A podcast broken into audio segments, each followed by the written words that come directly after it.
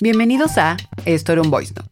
En el episodio de hoy reflexiono sobre la infidelidad, un tema que yo tenía muy satanizado, pero que con el paso del tiempo y con ayuda de vivencias, experiencias, testimonios y obviamente terapia, he tratado de verlo de una manera más humana.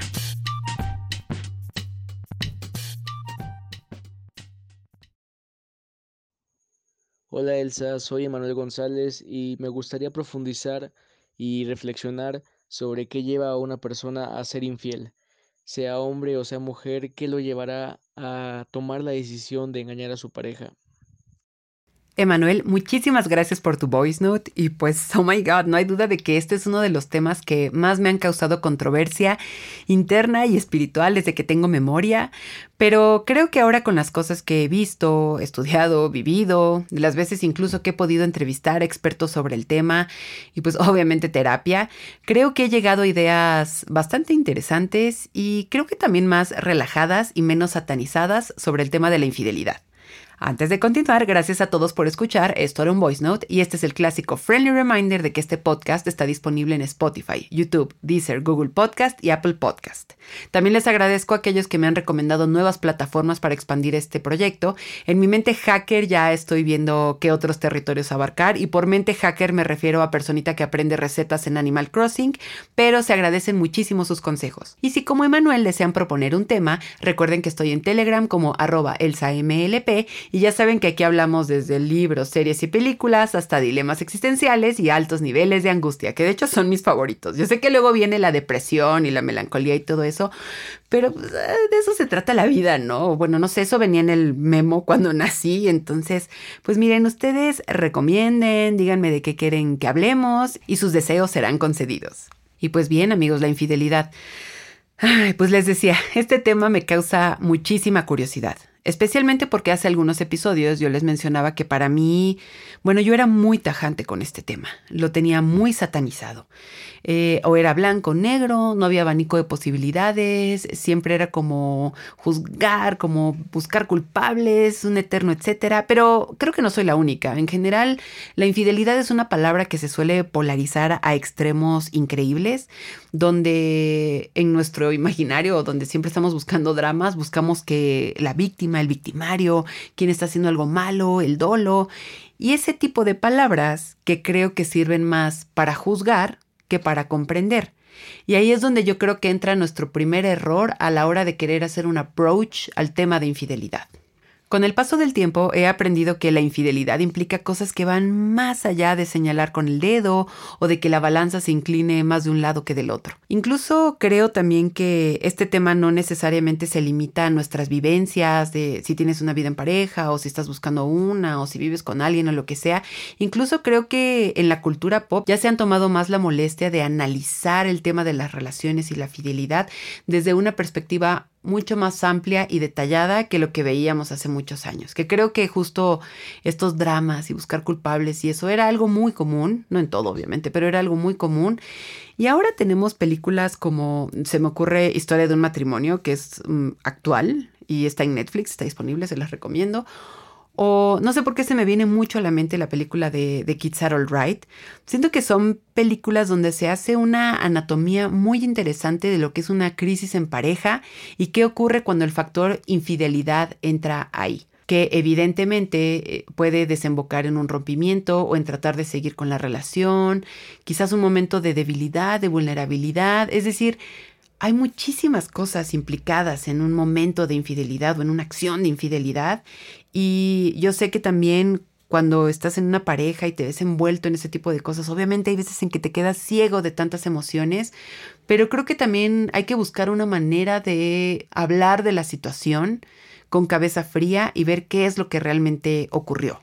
Para tratar de explicar estas ideas, eh, las dividiré en segmentos en este episodio, no solamente para que sea fácil de escuchar, sino también para que yo pueda organizar mi mente, porque siento que me corren miles de ideas sobre este tema y quién sabe, igual y sale por ahí la Elsa de 20 años de no, es algo imperdonable, pero no, les juro que he tratado de dejar de ver esta palabra con tanto resentimiento y verlo más como algo humano y bueno, para empezar, la primera pregunta, que es justamente la que hizo Emanuel. ¿Qué lleva a una persona a ser infiel? Como mencionaba, se tiende a señalar a un culpable, a defender a la persona que fue engañada.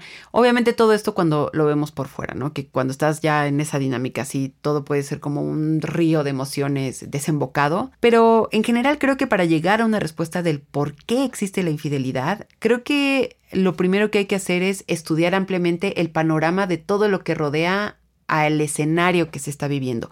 Creo que así como no hay dos personas iguales en este mundo, creo que no hay infidelidades iguales. Todas tienen una razón de ser, todas tuvieron una serie de eventos previos para lo cual se llegó hasta ahí. Entonces, por eso creo que cada una de estas situaciones merece ser analizada y reflexionada con mucho cuidado por los involucrados, obviamente, por la pareja. Creo que también luego es muy fácil ser el amigo que recomienda y sí, salte de ahí o acábalo o lo que sea, pero no, o sea, me refiero a la infidelidad vista en la pareja, en la relación o en la dinámica, como quieran ustedes verlo. Y justamente creo que hay razones como el distanciamiento, la nula comunicación, e incluso he leído en algunos artículos de psicología que muchas personas admiten que buscan una adrenalina que ya no encuentran en sus parejas. Recordemos también que el amor es un proceso químico y que ese arrebato que a veces sentimos pues es algo que se está buscando cada momento. Y hay personas que de verdad lo están buscando en nuevas relaciones, nuevas interacciones y bueno, sé que suena extraño, pero también puede ser causa de infidelidad. Y a partir de esto, eh, creo que una idea base para ver la infidelidad o empezar a ver la infidelidad no como algo satanizado, es más bien verlo como una posibilidad de la naturaleza humana. Sabemos que todas las personas somos un universo distinto. Yo sé que luego te dicen, ¿sabías que hay una persona igual a ti en otro lugar de la... Sí, sí, sí, ya, ya sabemos esas teorías. Pero bueno, el punto es que somos personas únicas, somos universos distintos, somos completamente diferentes y que así como podemos ser un milagro de la naturaleza, en nuestro sistema pues también existe la conciencia, la noción de moral, de bien y mal y todo esto, y hay que entender que nuestras decisiones tienen consecuencias y que podemos aprender de ellas y al mismo tiempo hay que enfrentar lo que nuestros actos traerán a nuestra vida. Después de haber dicho esto, en el caso de la infidelidad, Creo que muchas veces eh, lo calificamos como un acto de dolo cuando también puede ser una llamada de atención a la pareja, a las personas involucradas en una relación, a una compensación de la soledad una vida sexual frustrada, es decir, no necesariamente tiene que ser algo con lo que otra persona quiere lastimar a otra persona, que sí hay casos, ¿eh? obviamente tampoco estoy diciendo que no existe ese tipo de, de acciones con dolo, pues, o sea, no lo descarto, pero creo que al final también a una persona puede llegar a engañar a otra en aras de llamar la atención, en aras de mandar un mensaje o compensar algo que falta o que está ausente en su día a día, en su vida o como le quieran llamar.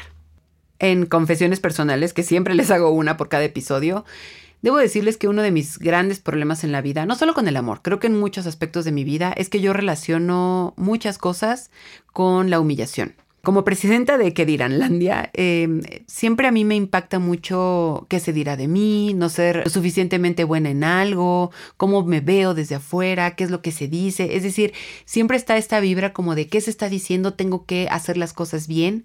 Y obviamente un rompimiento para mí o una infidelidad siempre eran sinónimos de fracaso, de que fallé y sí, yo sé, yo sé lo que están pensando, pobre, pobre muchacha, seguro vive muy angustiada todo el tiempo. Y sí, pero es algo que ya he visto en terapia, he analizado, trato de que ya no me pese tanto.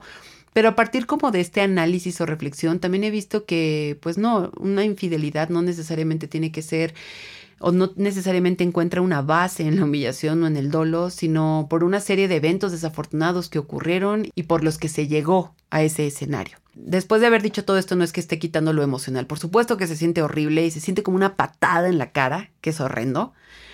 Pero una Elsa joven justamente relacionaba este tema con no ser suficiente, con no haber dado lo mejor de mí. Es decir, siempre era como una especie de autoataque y por eso yo lo recibía de una manera nefasta. Eso también, todo mundo recibe estos golpes de manera diferente. En este caso yo les estoy diciendo cómo, cómo me pasa a mí, pero hay otras personas que tal vez no les importe tanto. Hay otras personas que de verdad es causa de depresión absoluta. Hay otras personas que, etcétera. Ya saben a lo que me refiero. Todos somos distintos, como ya lo había mencionado. El punto es que yo, con una autoestima más trabajada, una seguridad un poquito más forjada, todo gracias a terapia, el tema ya no me parece tan incendiario, sino que ahora me gusta pensarlo como un escenario posible y que las cartas a tomar después de esa posibilidad o ese escenario serán muy diferentes que las que tomé a mis 20 años. Creo que una Elsa más joven creía que lo necesario era quedarse en esos malos escenarios, como si una relación se tratara de un acto de resistencia. Y evidentemente ya más trabajado el tema, pues no.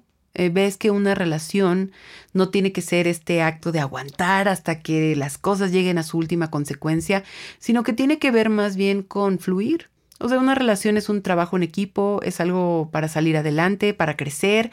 Y como les decía, lo del libro de Rafael Bob Waxberg, es ser más tú de lo que ya eres. Me encanta esa definición, les juro que es mi definición favorita. Una carrera en filosofía y dos años de maestría, creo que jamás había escuchado una definición tan hermosa de lo que es el amor como esa. Simplemente ser más tú de lo que ya eres. Entonces esta Elsa que concebía el quedarte hasta las últimas consecuencias, el acto de resistencia y todo eso, eh, ya no se ve tan lindo, honestamente. Entonces creo que ahora es simplemente fluir, es ser tú mismo, es crecer, es trabajo en equipo. Ahora que hay una pandemia aquí, pues obviamente tratar de pasarlo lo mejor posible, de crecer, de aprender nuevas cosas. O sea, me refiero como a este ámbito positivo, que obviamente va a haber peleas, discusiones, pues sí, obviamente eso en cualquier relación, con tu mejor amiga, con tu familia, con tu novio, o sea, siempre va a haber ese tipo de discusiones. Pero al final, quien quiera estar contigo va a estar contigo. En el caso de que se llegue a una infidelidad, creo que también algo muy humano y maduro es analizar el por qué, no saltar simplemente a esta ceguera de emociones y tirar todo y mandar todo a la basura. Es decir, creo que al final es muy sabio saber hablar de esas cosas en pareja. Creo que es algo, un, algo básico. Y justamente con esta idea quiero continuar al siguiente bloque, que es como los acuerdos que se hacen en pareja. Creo que muchos estarán de acuerdo en que el concepto de amor ha cambiado de una manera increíble con el paso del tiempo. Creo que antes, no sé, en películas vintage, pues se tenía como este concepto súper romántico, como de la parejita con el Golden Retriever, los dos hijos, etcétera. Y ahora tenemos obviamente historias más complicadas, con temas mucho más cool, más, eh, digamos, abiertos a las situaciones que vivimos hoy en día. Se me ocurre diversidad sexual, eh, todo el tema de género, el tema de libertad, el tema de relaciones abiertas, poliamorosas, etcétera, etcétera. Es decir, el amor es algo que ha cambiado totalmente. Y a lo que quiero llegar con esto es que creo que una de las cosas que pasa con la infidelidad es que todavía estamos muy casados con este tema de la monogamia, del matrimonio y todo esto, cuando realmente ya esas cosas son un poco obsoletas para la manera en que está evolucionando el concepto y también para cómo vienen las nuevas generaciones, donde desde jóvenes ya se tienen como estos conceptos de poliamor, relaciones abiertas, eh, ya sea que se avisen de lo que va a pasar, de lo que no, y un eterno etcétera. Es decir, yo creo que ya el concepto de amor se ha alejado por completo, de conceptos obsoletos como matrimonio. No es secreto que yo no crea en el matrimonio, pero también creo que ya también esta orden legal que tiene que ver casarte con alguien, como que también ya nos queda corto. Es como de que, pero ¿para qué? O sea, ni vamos a comprar casas, soy millennial, no tengo para una casa. Pero bueno, dejando a un lado ese tema del matrimonio, creo que al mismo tiempo la comunicación es clave para dejar en claro en qué posición se va a dejar a la infidelidad. Les juro que de todos los artículos que trabajo en el medio donde estoy, que tienen que ver con pareja o relaciones, el 100% concluye que la comunicación es algo vital. Pero comunicación no significa decirte buenos días en la mañana y buenas noches cuando se van a dormir. Comunicación implica hablar de todo, absolutamente todo, incluido lo negativo, incluido lo que te preocupa, incluido lo que te da miedo.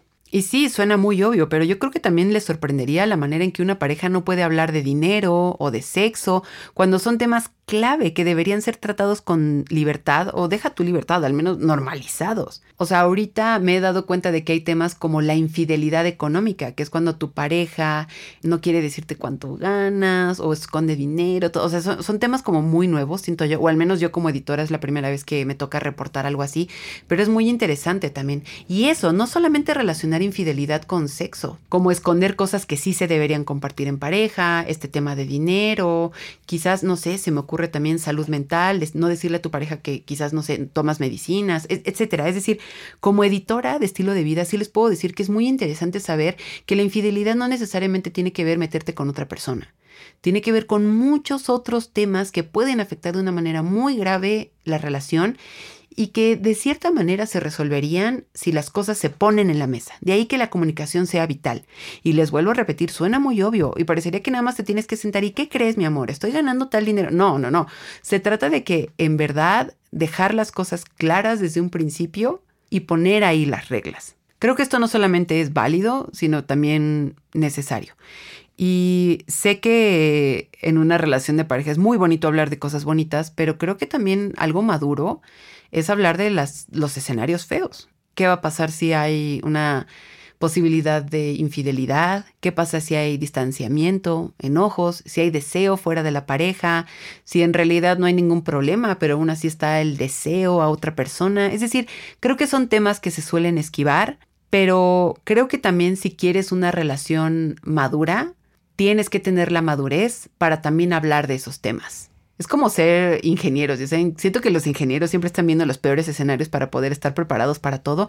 Creo que es una buena filosofía en pareja también. Ver todos los flancos posibles de ese terreno llamado relación y ver qué se puede tratar. Les digo, o sea, yo sé, suena como que lo estoy sacando de un libro de teoría y que suena totalmente fácil, pero es paso a pasito también. Tampoco estoy diciendo que la primera cita ya sueltes todas las cosas, pero creo que ser claro en lo que quieres y ser claro cómo vas a responder en ciertas situaciones o qué pasa con diversos temas, creo que eso es una muy buena base para crear una relación fuerte. Por ejemplo, si al comenzar un noviazgo hablas desde un principio sobre monogamia, poligamia, poliamor, fidelidad y todo esto, creo que cuando ambos o las personas involucradas en esa relación llegan a un acuerdo mutuo, creo que ahí hay más probabilidades de que una relación triunfe que a cuando nada más se da por hecho que los dos van a ser fieles y que no va a pasar absolutamente nada y que todo va a ser realmente hermoso. Me ha tocado ver eh, en amistades, pues, que hay personas que no les gusta la idea de la monogamia, creen en el amor, o sea, creen que quieren estar con una sola, una sola pareja, pero no sexualmente, por ejemplo, o en el poliamor, o sea, se pueden enamorar de varias personas a la vez. Y eso luego les ha traído problemas porque no se menciona en la pareja en la que están actualmente. Entonces creo que eh, la base para acercarse al tema de la infidelidad, no desde el punto de vista satanizado, pues son los acuerdos que se hacen en pareja y es simplemente hacer un puente de comunicación muy, muy fuerte. Y les digo, qué padre hablar de cosas lindas en pareja, pero creo que también una relación madura implica hablar de miedos, implica hablar de infidelidad, implica hablar de cosas que te enojan, que te angustian, es decir, todo lo que consideramos positivo o negativo es importante que estén en la mesa. Siento que es clave, creo que es algo como muy loable el poder normalizar eso en una relación y no nada más titubear o el clásico de que te quedas callado como de espero que lo entiendas a partir de mi silencio. No, hombre, o sea, no, por favor, o sea, no no creo que, o sea, hay muchas veces que el silencio sí puede decir muchas cosas, pero no si realmente es algo que deseas externarle a tu pareja y dejarlo claro. Es decir, para eso está el lenguaje, sujeto, verbo, predicado, algo no te gusta, dilo, algo te da miedo, dilo, algo no estás de acuerdo, dilo. Y también, si en pareja sienten que no están en la misma sintonía, y esto es un gran logro para Elsa López, pero si no están en sintonía Cortar puede ser algo muy humano. Les digo, una relación no es un acto de resistencia, no tienen que forzarla. Obviamente está la clásica frase de los zapatos ni a golpes entran. Pues igual, o sea, si no está en sintonía, si tú crees en la monogamia, tu pareja no, si tú no crees en poliamor y etcétera, etcétera, pues no te sirve de nada ser infeliz con una persona que no está en tu misma sintonía y lo mismo aplica para la otra persona, no se, lo, no, no se merece eso. Entonces, da mucho en qué pensar, pero creo que se los he dicho en muchos programas anteriores, la vida es muy corta como para andar con gente con la que no estés en sintonía, porque tampoco se trata de decir que uno es bueno o malo, simplemente no están en el mismo canal y punto, no se tiene que juzgar eso. Y les digo que ese es un gran logro porque la Elsa de 20 años hubiera dicho, no, no, no, no, me voy a quedar hasta que esto reviente. No, Elchita, no, no, vete a sentar, pequeña Elsa de 20 años. Eso ya no funciona de esa manera. Por otro lado, tocando uno de los temas que dije en el segundo bloque, me gustaría hablar de los secretos. Hace mucho tiempo, cuando la revista donde trabajaba todavía era impresa, recuerdo perfectamente que yo me sentaba a leer las revistas extranjeras que llegaban a la oficina para inspirarme a ver qué artículos podrían ser de interés para el público latinoamericano. Y uno de, me acuerdo perfecto, de las columnas que más me impresionó, que cambió un poquito mi manera de ver las cosas en una relación al menos, era el tema de los secretos. En este artículo, que más bien era como una columna o algo así, porque tampoco era tan extenso, no crean que era una tesis, realmente era una página donde se dedicaban a hablar de este tema, se planteaba que tenemos esta noción de que estar en pareja tienes que ser un libro completamente abierto. Y uno de los grandes peligros de romantizar esta idea es que se piensa que la otra persona te tiene que conocer, deja tú al 100, al 800%, y casi que tienen que entrar a terapia con nosotros y que escuchen todos nuestros rollos y nuestros secretos de infancia y la vez en que hicimos una travesura y todo salió, etcétera, etcétera. Pero la conclusión que me gustó muchísimo de este artículo es que no, mm, esto no es así. El artículo remarcaba que el crecimiento individual es una parte fundamental para el éxito de una pareja y que al mismo tiempo es algo muy, muy sano. No puedo remarcar más el muy, pero lo haré otra vez. Muy sano. Guardar nuestros propios secretos, guardar lo que queremos para nosotros y para nadie más.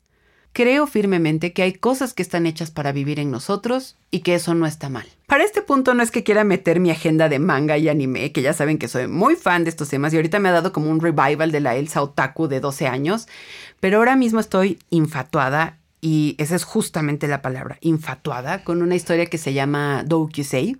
Pensaba que era ya hoy, pero realmente es Shonen Ai, que para quienes están familiarizados un poco con el género, Shonen Ai está enfocado un poquito más en el romance y la historia y el yaoi pues un poquito más intenso, por así decirlo.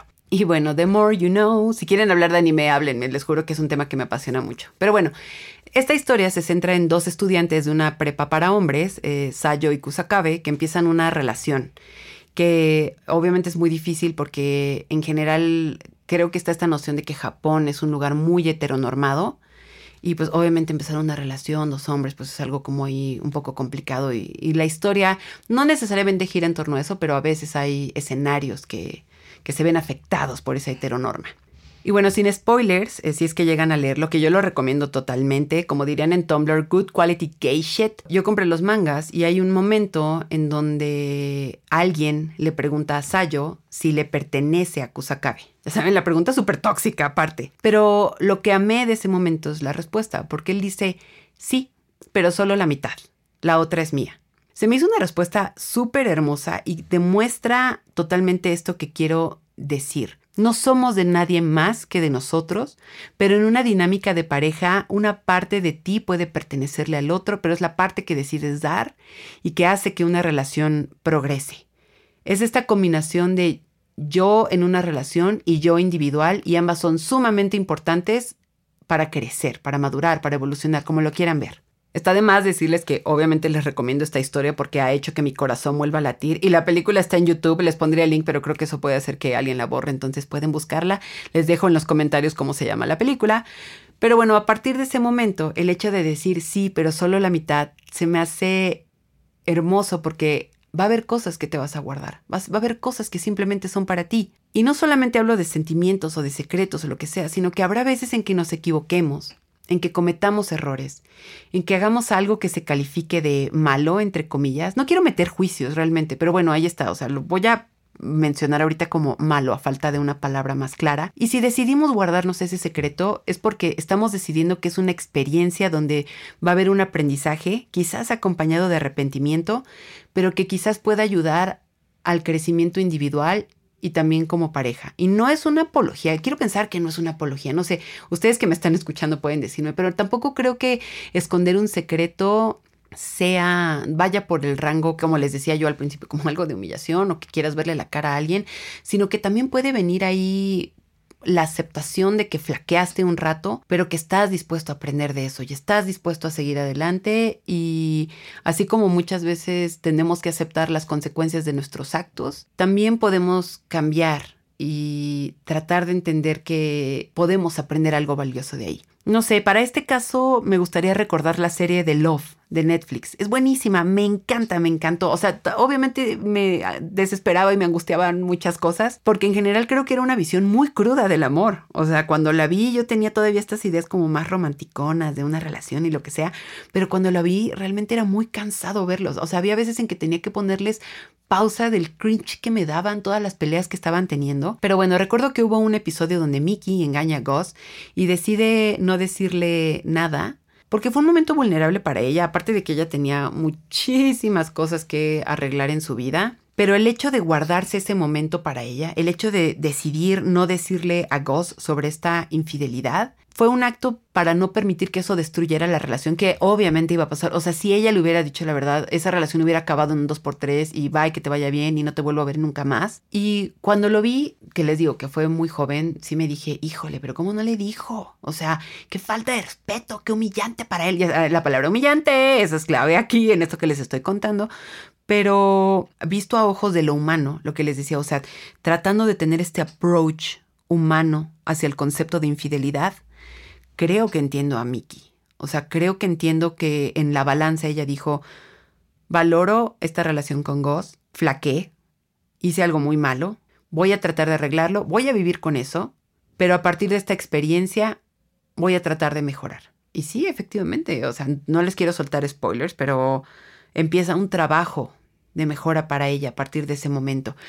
Y es muy curioso porque muchos amigos, psicólogos, mi terapeuta también me han dicho que hay muchas parejas y también testimonios, ¿eh? ahora que lo recuerdo, para algunos artículos de la revista en la que trabajo hicimos testimonios, pero Muchas personas confesaron que después de una infidelidad la relación salió a flote. Hubo quienes decidieron no decirle a su pareja, hubo otros que sí decidieron hacerlo y en ambos casos hubo algunos testimonios que afirmaban que la relación salió adelante.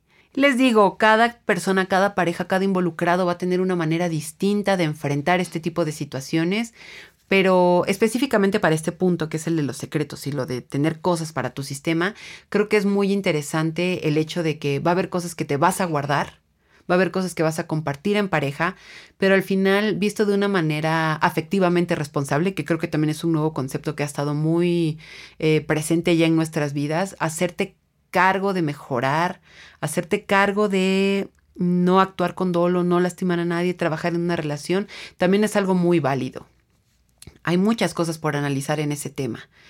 Eh, y les digo, también mm, viéndolo como algo humano y no necesariamente como algo de provocar dolor o lastimar a alguien, que les vuelvo a repetir, por supuesto que hay personas que hacen todos sus actos en aras de matar y de soltar balas y donde ponen el ojo ponen la bala, pero viendo esos, esos casos, pues, o sea, dejándolos en un apartado etéreo especial, creo que por un lado hay veces en que flaquearás, en que Mm, no podrás tener la cabeza lo suficientemente fría como para elegir el escenario perfecto o el esperado, pero creo que también apostar por el progreso, apostar por el crecimiento y aprender de los errores es algo humano y también que te puede ayudar mucho para, para tu futuro, para la manera en que te relacionas y todo esto.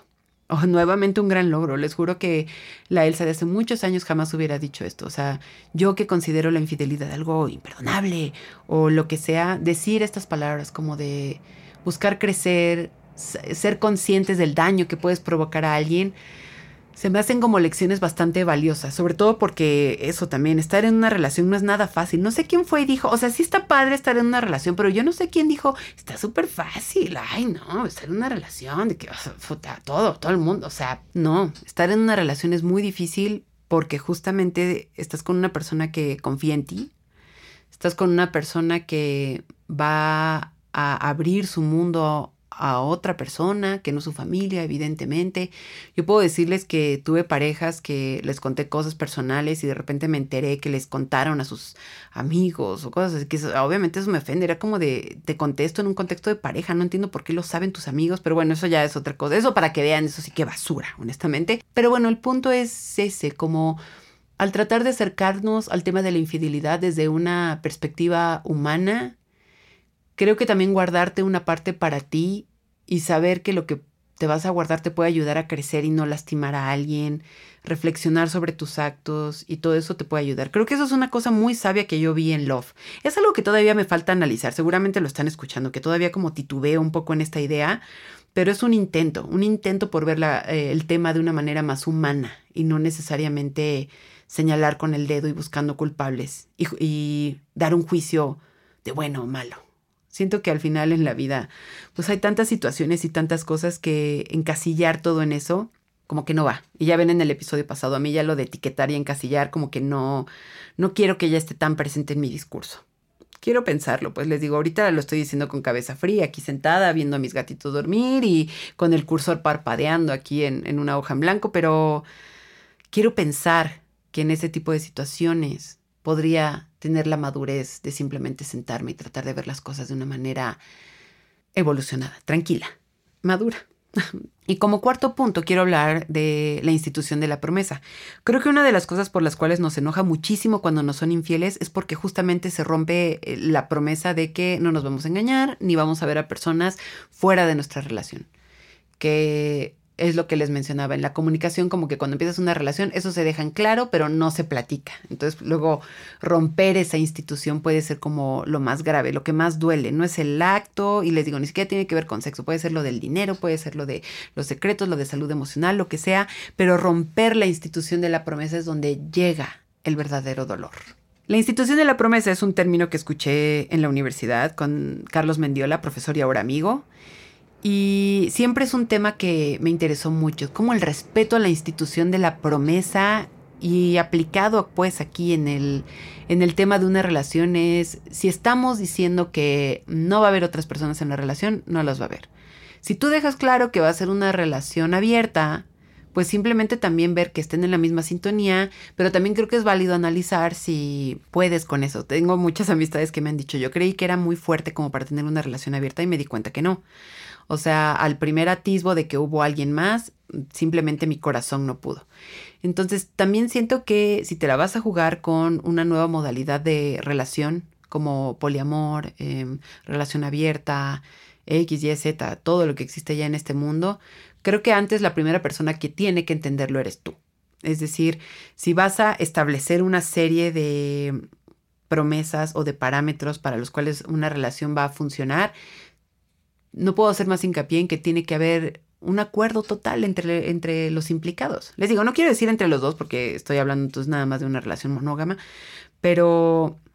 Y atención con eso también, ahora que lo acabo de recordar, es decir, pues en una relación abierta sí puede haber fidelidad, o sea, sí puedes estar con otras personas, pero no te enamores. O les digo fidelidad financiera, fidelidad personal y todo eso. Les digo, estos conceptos evolucionan a la velocidad de la luz, pero el punto es, y que va muy ligado a lo de comunicación de pareja, si desde un principio ya se está haciendo la promesa en la dinámica de relación de qué cosas se van a hacer y qué no, creo que ahí también entra un punto importante, no solamente para no dar lugar a una infidelidad o algo que te pueda lastimar, sino para que la relación crezca. Y en el momento en que alguien no se sienta cómodo, eso también hablarlo, que creo que también es válido. Si decidiste entrar a una relación abierta y no te sientes cómodo, decirlo. Y lo mismo, entonces no va a funcionar, no va a funcionar. Y caminos separados. O tal vez tratar de intentarlo, no sé, ya cada quien verá su caso, pero creo que es muy interesante pensar que pues no hay nada como escuchar tu corazón, escuchar tu espíritu, lo que sea, y si notas que algo no te está gustando, si algo te está incomodando, simplemente no te hace clic, decirlo. También es algo súper maduro, algo que implica mucho crecimiento personal y psicológico, pues, pero es súper, súper válido. Y bueno amigos, esos fueron como los cuatro bloques que ahora se me ocurrieron. Seguramente lo escucharon, pero es un tema que sigo analizando. Creo que no tiene fin. Les digo, el amor está evolucionando a, pues, a una velocidad de la luz increíble, pero me gusta pensar que ya no soy tan juzgona a la hora de hablar del tema de infidelidad. Antes me encantaba ver películas y ver quién era el culpable, quién no, el bueno y el malo y lo que sea. Pero les digo, creo que ahora podemos ver este tema de una manera más humana, acercarnos con la cabeza fría y lejos de imaginar grandes peleas y alguien pegándole a la pared o cosas así, creo que hay maneras de acercarte, sentarte, ver qué ocurrió, cuál fue la falla. O, o igual, si creen que otra persona nada más fue infiel por el, por los LOLs, pues también ver si quieres quedarte en un lugar así. Es decir, al final siempre les digo, actuar desde el amor propio, actuar desde el respeto, o como dice Sayo, te pertenece la mitad, pero la otra mitad es para mí. Siempre actuar desde nuestros ideales, nuestra felicidad y lo que sea que también nos haga dormir en paz. Y al final, si algo llega a romperse, si una relación no da, es porque separar caminos es para crecer. Recuerdo a Cerati cantando decir adiós es crecer y de verdad esa frase me ha servido mucho. Es decir, decir que te llegó algo de Cerati ya es un clásico de la vida, porque obviamente Cerati tenía unas cosas, unas letras espectaculares. Pero justamente esa frase, que creo que es de las más icónicas, las más conocidas también, pero es que cuánta razón no tiene. Decir adiós es crecer. Y me ha ayudado de las veces que yo he tenido que decir adiós o cuando alguien ha hecho algo con el fin de lastimarme, el darme la vuelta es más una muestra de amor propio y que despedirse es pues nada, que a la otra persona que te vaya bien y que encuentres lo que busques, como dijo Tom York en algún concierto de radio, que no me acuerdo qué año, pongan ustedes, no sé, el 84, whatever. Have a nice life. Esas frases me han ayudado mucho a ver eso, a ver el tema en paz. No hay humillación, no hay dolor, ya. Simplemente me doy la vuelta porque me quiero. Ah, bien Samantha de Sex and the City en la película, pero eso, o sea, dejar esto por la paz porque me quiero más a mí, pero por otro lado, que encuentres lo que estabas buscando. Have a nice life. Qué conclusión tan fuerte, amigos. Qué estrés. Pero pues nada, en estos temas uno está aprendiendo. No sé cuál sea mi concepción a los 40, pero espero que esta medio tranquilidad que me gobierna a los 30 sea todavía más fuerte conforme pase el tiempo. No olviden decirme en los comentarios de YouTube qué piensan. También me gustaría mucho saber qué concepción tienen ustedes de infidelidad, eh, si lo ven como algo muy satanizado, como algo imperdonable, que creo que también es válido. Es decir, les digo, todos tenemos maneras distintas de tener un acercamiento a esta palabra. O igual, si quieren decírmelo de manera personal, pues en Telegram no solo recibo recomendaciones, también me han escrito con reflexiones, con análisis, con comentarios. Entonces, de verdad me gustaría mucho saber su percepción sobre este tema. Y pues nada, solamente me queda agradecerles por escuchar, por dedicarme su tiempo, que es muy, muy valioso, especialmente en estos días de pandemia. Muchas gracias por sus porras, por su buena vibra y por todo esto. Y nos vemos el siguiente viernes en Esto era un Voice Note.